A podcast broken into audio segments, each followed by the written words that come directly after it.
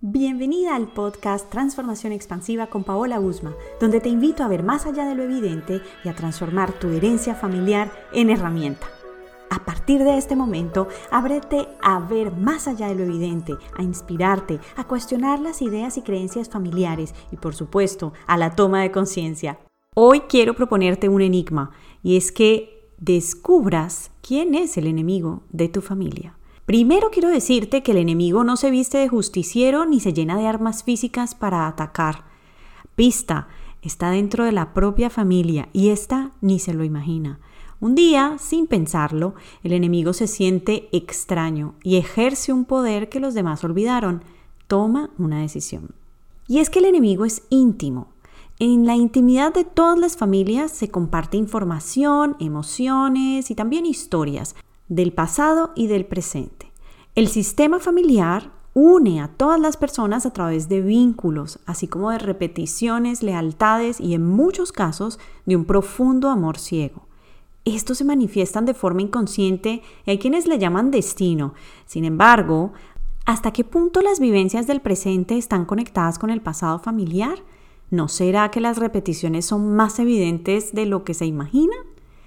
En constelaciones familiares se habla de la buena conciencia como aquella donde lo familiar y lo conocido tienen un gran valor, al punto que los integrantes de la familia lo van a ver como una única opción.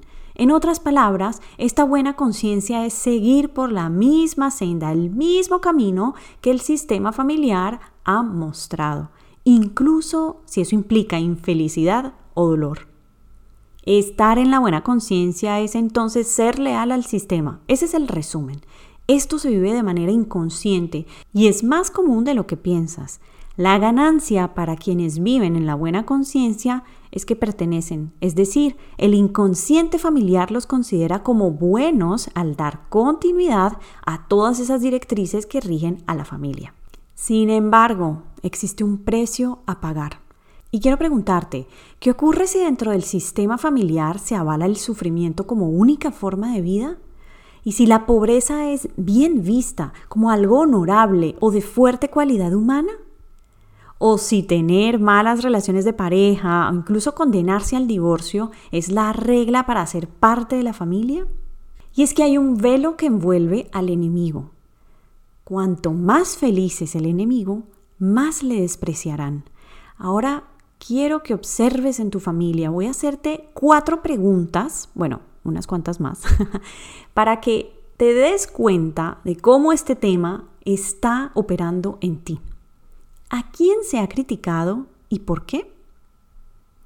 ¿Cuáles son esas personas que pareciera que no merecen ser nombradas o parte de la familia? ¿Quién o quiénes se han atrevido a ser felices?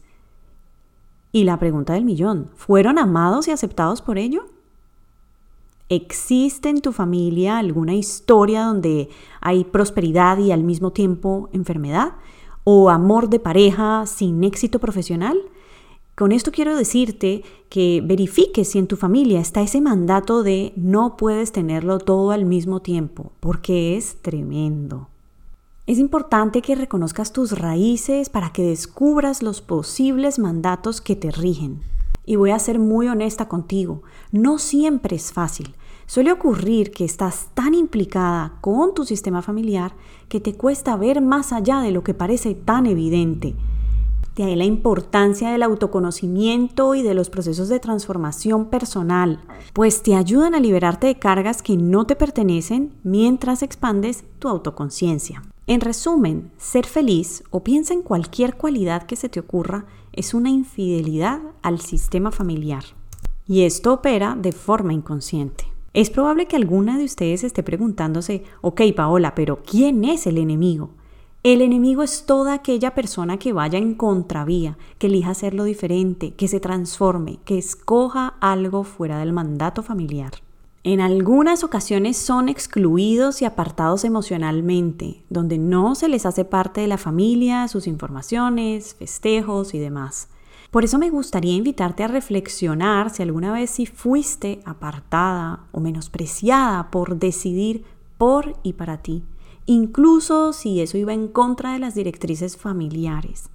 Y por supuesto, si ese no es tu caso, Y si tú has sido la persona que se ha alejado de alguien porque no estás de acuerdo con sus decisiones, reflexiona en ello. Y si te preguntas, ¿qué hacer? ¿Cómo llevarlo? Quiero recordarte que puedes estar en desacuerdo con las demás personas. Ni ellos ni tú tienen por qué estar de acuerdo en todo. En ese orden de ideas, considerar que es importante estar de acuerdo en todo con todos, al final eso se convierte en una creencia irracional y terminará limitándote. Entonces ahora ya sabes quién es el enemigo de tu familia. Y la última invitación, la más importante de este episodio, y si transformas la palabra enemigo por amigo con otra forma de ver y vivir la vida, ¿qué dices? ¿Te atreves a verlo así?